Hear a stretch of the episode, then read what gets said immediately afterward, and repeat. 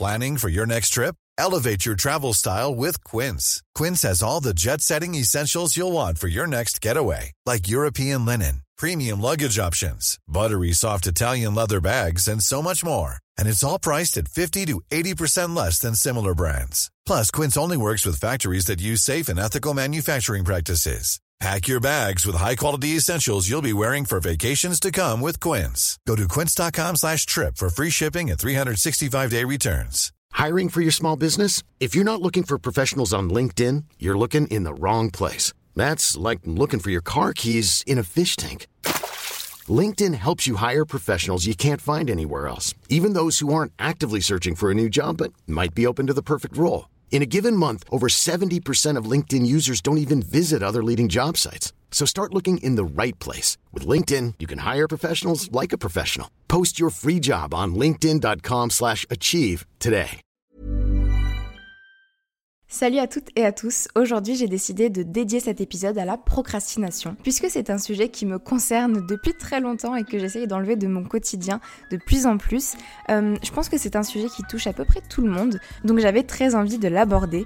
Je sais qu'il y a énormément de contenu qui parle de ça, de podcasts, de vidéos YouTube, d'articles de blog, mais je me suis dit que je pourrais peut-être mettre ma petite pierre à l'édifice et te donner ma vision de la procrastination, te donner quelques infos que j'ai trouvées et hum, que je voudrais te partager et peut-être aussi un ou deux conseils, même si on le sait très bien, la seule solution pour arrêter de procrastiner, c'est de se forcer à faire les choses. Alors qu'est-ce que c'est que procrastiner? C'est tout simplement prioriser les choses qui ne sont pas importantes dans l'immédiat au profit d'autres choses qui le sont. Ça va être de sortir les poubelles au lieu de faire la vaisselle alors que tu n'as plus de couvert pour manger à midi et que bah il est 11h45 et qu'il va falloir se mettre à cuisiner. C'est quelque chose de très pragmatique, de très quotidien, mais je pense que ce sont les exemples dans lesquels tout le monde se reconnaît et voilà, je pense que c'est ce qu'il y a de plus pertinent. Euh, alors faut savoir que tout le monde procrastine, bien évidemment pas forcément à la même fréquence et ça n'a pas forcément le même impact dans la vie de chacun et de chacune, mais tout le monde procrastine et ce n'est pas forcément un signe de paresse ou de manque de responsabilisation. Très souvent, la procrastination s'est générée par d'autres blocages. Alors pourquoi on procrastine? Ça c'est la grande question. Qu'est-ce qui nous amène à procrastiner? Pourquoi c'est pas simple de faire la chose maintenant alors qu'on sait qu'on a le temps, alors qu'on sait que c'est le moment, alors qu'on sait que ça fait des jours qu'on la repousse? Pourquoi on n'arrive pas à le faire maintenant alors d'après ce que j'ai lu, d'après ce que j'ai écouté, ce serait une façon pour le cerveau de se protéger, puisque depuis des années, depuis des millions d'années même, depuis que l'humain est sur Terre, euh, le cerveau se protège de tout ce qui est désagréable, parce que c'est associé à quelque chose qui pourrait être dangereux pour euh, notre euh, quotidien, qui pourrait nous mettre en danger de mort. Je synthétise énormément parce que voilà, je suis pas du tout professionnelle du sujet, ce n'est pas quelque chose que j'étudie, je ne suis pas neurologue ou quoi que ce soit. Mais en tout cas, c'est ce que j'ai compris. Depuis des milliers d'années, on s'est construit sur ce schéma-là. Ce qui est désagréable pourrait nous amener à vivre quelque chose de dangereux. Et donc, on va l'éviter. On va créer des stratégies même d'évitement. Et ça s'appelle en fait la procrastination, en tout cas aujourd'hui. Sauf qu'aujourd'hui, ce n'est plus pertinent, puisque simplement, ça va nous amener à nous engouffrer dans un cercle vicieux. Et même parfois, on va en arriver à repousser ce qui pourrait nous donner du plaisir. Comme par exemple, prendre du temps pour s'adonner à un loisir qui demande de la concentration, ou même sortir de chez soi pour voir des amis, euh, passer du bon temps, etc. On va justifier ça par des mensonges qu'on va se donner à soi-même. Euh, par exemple, moi typiquement, je dessine depuis toujours, et en ce moment, je dessine beaucoup moins parce que j'ai d'autres activités, parce que j'ai le podcast, parce que j'ai mes études, etc. Et quand j'ai envie de dessiner, ma première pensée, ça va être j'ai pas le temps, j'ai pas d'inspiration, j'ai peut-être perdu un petit peu de tout ce que je savais faire avant. Euh, enfin bref, voilà, plein de pensées comme ça qui sont plus ou moins vraies, qui peuvent même être complètement fausses. Et par exemple, cette euh, justification par le manque d'inspiration, oui, d'accord, euh, j'ai pas d'inspiration là tout de suite, mais j'aurai pas forcément plus d'inspiration demain. L'inspiration, ça vient avec le fait de se mettre en mouvement, de faire les choses, de se cultiver, de regarder dehors, de regarder des films, de voilà, de nourrir un petit peu tout ça. Et c'est certainement pas en restant sur mon canapé et en restant sur mon téléphone que je vais avoir l'inspiration pour demain me mettre à dessiner. Par exemple, c'est mon exemple personnel, mais ça s'adapte absolument à tout le monde. Repousser une sortie entre amis, repousser le moment d'aller boire un verre avec quelqu'un, on va peut-être le motiver par le fait qu'il fasse froid, par euh, le fait qu'on n'a pas le temps, que qu'il y a le couvre-feu. Maintenant, ça peut être aussi une excuse qui va nous aider à procrastiner ce, moment-là. Mais en fait, tout ça, ce sont des croyances, ce sont des choses qu'on se raconte à nous-mêmes et qui sont pas forcément vraies. Euh, le fait qu'il fasse froid, par exemple, oui, c'est vrai, mais il y a des bars qui sont fermés, il y a des restaurants qui sont fermés. On peut boire un verre chez soi, euh, tout en respectant bien évidemment les restrictions dues à la situation actuelle. Mais voilà, tout est modelable en fonction de ce qu'on veut faire. Le fait de ne pas avoir le temps, pareil, on prend le temps pour ce qu'on a envie de prioriser dans notre journée. Si tu décides que là tout de suite tu n'as pas envie de prendre le temps pour aller boire un verre, pour aller manger au restaurant, pour faire une sortie entre amis, c'est toi qui le décides. Tu pourrais très bien dédier le temps que tu vas dédier au ménage de ton appartement à cette sortie entre amis, par exemple, mais tu ne veux pas le faire parce que tu considères que le ménage est plus important. C'est un exemple tout bête, mais voilà, ça s'adapte à toutes les choses de notre quotidien et c'est simplement une question de priorisation. Le couvre-feu, c'est une vraie excuse parce que voilà, si vous êtes concerné par euh, ce couvre-feu-là, entre 21h et 6h du matin, on ne peut pas sortir, en tout cas actuellement. J'enregistre cet épisode le 21 octobre et actuellement on est en pleine crise de coronavirus. Donc effectivement, vous ne pourrez pas sortir le soir, mais vous avez tout le reste de la journée. Vous avez tout le reste de la journée pour vous prévoir un petit moment, une pause entre midi et deux, un petit goûter, un brunch, tout ce qui vous conviendra. Et tout ça, c'est simplement une question de se donner le temps et de faire les choses et de prioriser les choses. Donc voilà, on va se donner des excuses qu'on va se trouver pour se convaincre soi-même que ce n'est pas une bonne idée, qu'il vaudrait mieux reporter ça plus tard, puisque évidemment plus tard c'est mieux, mais non, non, plus tard c'est pas mieux, euh, c'est pas forcément mieux, ça peut être même pire. Tout va dépendre de ce qu'on veut prioriser et euh, voilà, tout dépend de nous en fait. Mais alors pourquoi c'est si difficile de mettre les choses en place, de, se, de prendre le temps, de se dire là tout de suite je peux le faire, mais j'ai pas envie de le faire et je vais repousser à demain? Il y a plusieurs théories qui expliquent ça. Euh, moi je me suis arrêtée sur une d'entre elles que je vous ai mis en description puisque ça vient d'un article que j'ai eu l'occasion de lire dans le cadre de mes études.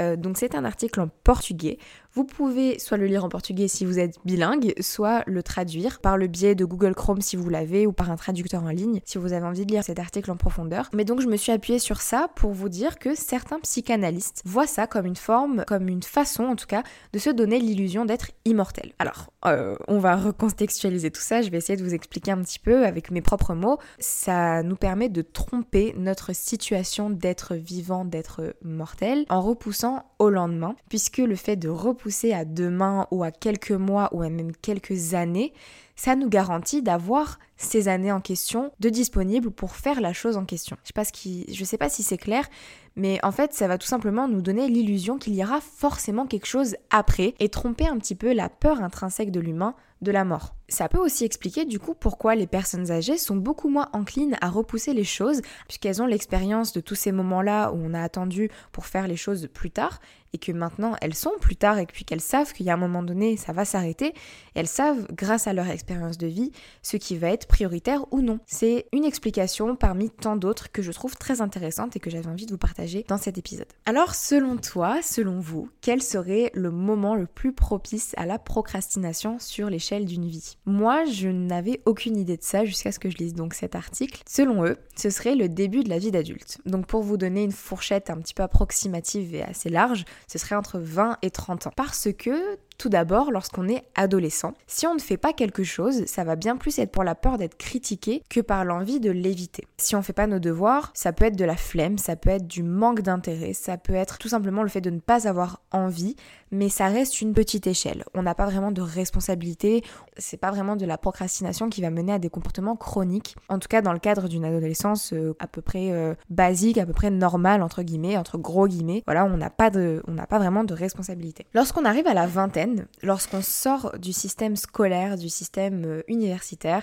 lorsqu'on rentre dans la recherche d'emploi, etc., on a de nouvelles responsabilités qu'on doit assumer. Les choses peuvent s'accumuler, les papiers, les besoins administratifs, les démarches, les voilà, tout ça, toutes les choses qu'on ne connaît pas, qu'on découvre et qu'on découvre sans manuel d'utilisation. Parce que non, on ne nous a pas appris à l'école à être adulte, on ne nous a pas appris à remplir une fiche d'impôt, on ne nous a pas appris à faire un dossier pour louer un appartement, pour acheter une maison, pour euh, voilà, pour créer son entreprise. Tout ça, ce sont des choses qui sont nouvelles et parfois elles s'accumulent et on peut en arriver donc à remettre les choses à plus tard, les choses peuvent être très importantes sur lesquelles tout simplement on ne va pas avoir envie de s'attarder. Ça peut être conscient ou ça peut être totalement inconscient puisqu'on ne sait pas en fait qu'est-ce qui est le plus important, qu'est-ce qu'on doit prioriser et à la longue ça peut devenir un mode de vie qui s'installe et qui peut gangréner notre quotidien et notre façon d'organiser notre vie. C'est ce qui peut amener également les enfants de notre entourage à répéter les comportements d'évitement qu'ils vont voir autour d'eux. Je vais parler d'un bouquin que je n'ai pas lu mais qui est cité dans l'article. Encore une fois, je me suis beaucoup basée sur cet article-là et je préfère le préciser parce que c'est toujours important de préciser C'est un livre de l'autrice euh, Rita Emmett qui s'appelle Ces enfants qui remettent tout au lendemain. Elle nous dit si le parent dit que son enfant ne peut pas sortir jouer avant qu'il n'ait rangé sa chambre, sans expliquer l'importance de hiérarchiser les choses, l'enfant sera impatient et ne pourra pas se concentrer sur le ménage en question. C'est une traduction que j'ai faite du portugais vers le français, donc c'est pas forcément littéralement ce qu'elle dit, mais en tout cas euh, la substance est la même. Ça dit en fait que euh, le parent, le tuteur, la personne référente de l'enfant doit entre guillemets lui montrer la priorisation euh, des tâches, pourquoi on fait quelque chose avant quelque chose d'autre? Alors attention, warning, euh, sirène, tout ce que vous voulez, attention, gros panneau, gros flash, il n'y a absolument pas de culpabilité à avoir, ce n'est pas mon but. Je ne suis pas là pour te dire que tu éduques mal ton enfant, c'est absolument pas le propos et c'est absolument pas ma façon de voir les choses. Je ne suis pas là pour te donner des leçons de morale ou pour t'expliquer comment éduquer euh, la personne euh, dont tu as la charge. C'est simplement un point que je voulais préciser parce que je pense que c'est important d'en avoir conscience. C'est important de le savoir et de, et de se rendre compte qu'on peut avoir euh, un impact parfois négatif sur les enfants. Mais ça reste un chemin. On a le droit de se tromper, on a le droit de faire des erreurs et bien évidemment qu'une éducation est basée sur de nombreux facteurs, qu'ils soient sociaux, interactionnels, émotionnels, etc. Alors mes petits conseils qui ne sont pas forcément exhaustifs, mais qui moi en tout cas m'aident beaucoup pour arrêter de procrastiner seraient les suivants. Tout d'abord, ce serait de faire des listes euh, de choses à faire dans une journée. Moi, j'ai investi un cahier qui était perdu au fin fond euh, de mon armoire de bureau pour faire des to-do list chaque jour, quotidiennes, depuis maintenant quelques semaines, qui m'aident en fait à mettre sur le papier tout ce que j'ai dans la tête, tout ce qui est un petit peu embrouillé, que je n'arrive pas forcément à discerner, mais qui doit être fait et que j'ai besoin de noter pour me donner un ordre et pour avoir visuellement les tâches à faire dans ma journée. Alors ce sont des choses qui seront atteignables, qui seront classées par thème et qui seront toujours précédées d'une petite euh, case à cocher parce que je trouve ça très satisfaisant de pouvoir cocher quelque chose qu'on a fait, qu'on a terminé et de pouvoir voir à la fin de la journée notre liste entièrement cochée et terminée.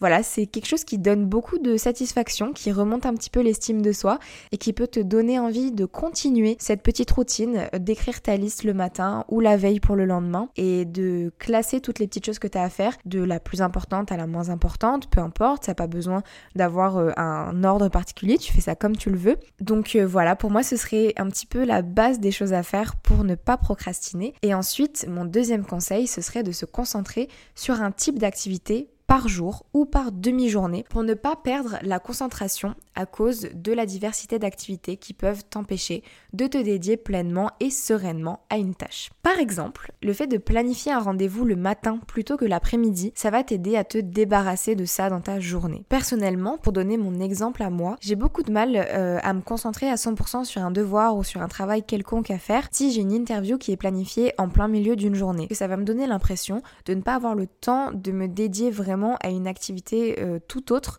même si en soi bah, c'est faux parce que souvent j'ai plusieurs heures devant moi, mais c'est vrai que mentalement j'ai cette chose-là à faire qui est prévue pour le milieu de ma journée, qui conditionne un petit peu toutes les choses que je pourrais faire. Voilà, je peux pas forcément sortir de chez moi, je peux pas forcément me concentrer sur quelque chose qui va me prendre plusieurs heures. C'est parfois aussi un petit peu des, des choses que je me raconte à moi-même, mais c'est vrai que moi personnellement ça me bloque. Donc je l'évite et j'évite de faire ça en faisant d'autres choses. Je vais expliquer ça. Par exemple, je vais mettre plusieurs interviews sur une même journée pour dédier une journée ou une demi-journée à ça. Sinon, je peux aussi me dédier uniquement à des activités qui seront en rapport avec le podcast pour rester un petit peu dans ce même mood, dans cette même bulle qui m'aide à être productive dans ce domaine-là et à ne pas m'éparpiller un petit peu sur plein d'autres choses. Et ensuite, forcément, la chose la plus évidente, ça va être de planifier une interview plutôt en début de journée si c'est possible euh, pour ne plus avoir cette espèce de post-it mental en continu qui m'empêche de me dédier à autre chose et qui m'empêche de me concentrer sur un autre domaine d'activité que je dois faire. Donc ça fonctionne euh, sur une journée complète ou sur une demi-journée en fonction de tes préférences, de tes objectifs, de tes besoins, euh, de ton quotidien, de ta routine, etc. Mais je pense que c'est quelque chose euh, qui peut être très à mettre en place. Donc par exemple, à mettre toutes tes révisions sur une même demi-journée et ne pas ponctuer ces révisions par des rendez-vous, par des choses à faire à l'extérieur, etc. Voilà, essayer de globaliser un petit peu tout ça pour te donner vraiment ce sentiment d'être dans ta bulle, de te dédier pendant plusieurs heures à un même domaine et, euh, et je pense vraiment que ça peut aider à éviter de procrastiner. Alors bien évidemment, comme à chaque fois, il faut préciser que ça peut être quelque chose de chronique. Je sais pas du tout si c'est considéré comme une maladie, mais en tout cas ça peut atteindre ta santé physique puisqu'une personne atteinte chroniquement de procrastination ne va pas se contenter simplement de repousser un rendez-vous ou une tâche euh, de, temps en temps, mais ça va vraiment euh, l'amener à remettre plusieurs choses à plus tard, plusieurs fois par jour et de façon systématique. Dans ces cas-là, c'est fort probable que mes conseils ne soient pas suffisants.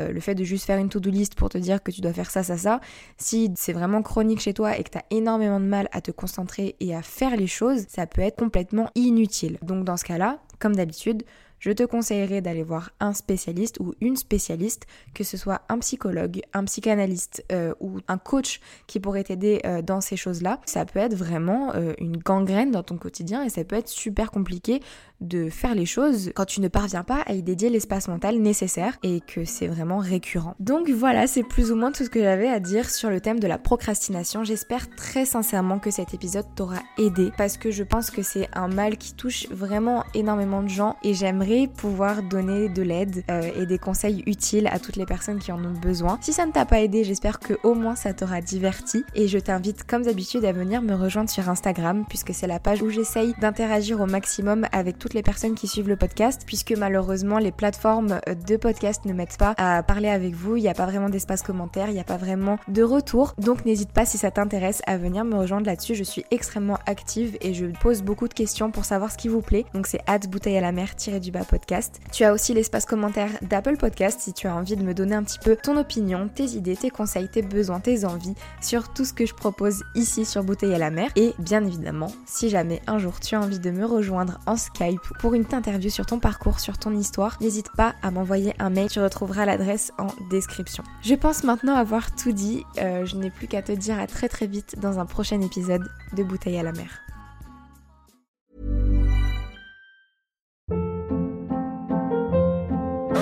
Hold up. What was that? Boring. No flavor. That was as bad as those leftovers you ate all week. Kiki Palmer here, and it's time to say hello to something fresh and guilt-free. Hello Fresh. Jazz up dinner with pecan-crusted chicken or garlic butter shrimp scampi. Now that's music to my mouth. Hello Fresh. Let's get this dinner party started. Discover all the delicious possibilities at hellofresh.com. Planning for your next trip? Elevate your travel style with Quince. Quince has all the jet setting essentials you'll want for your next getaway, like European linen, premium luggage options, buttery soft Italian leather bags, and so much more. And is all priced at 50 to 80% less than similar brands. Plus, Quince only works with factories that use safe and ethical manufacturing practices. Pack your bags with high-quality essentials you'll be wearing for vacations to come with Quince. Go to quince.com/pack for free shipping and 365-day returns. Imagine the softest sheets you've ever felt. Now imagine them getting even softer over time. That's what you'll feel with Bowl and Branch's organic cotton sheets. In a recent customer survey, 96% replied that Bowl and Branch sheets get softer with every wash. Start getting your best night's sleep in these sheets that get softer and softer for years to come. Try their sheets with a 30-night guarantee. Plus, get 15% off your first order at bowlandbranch.com. Code BUTTERY. Exclusions apply. See site for details.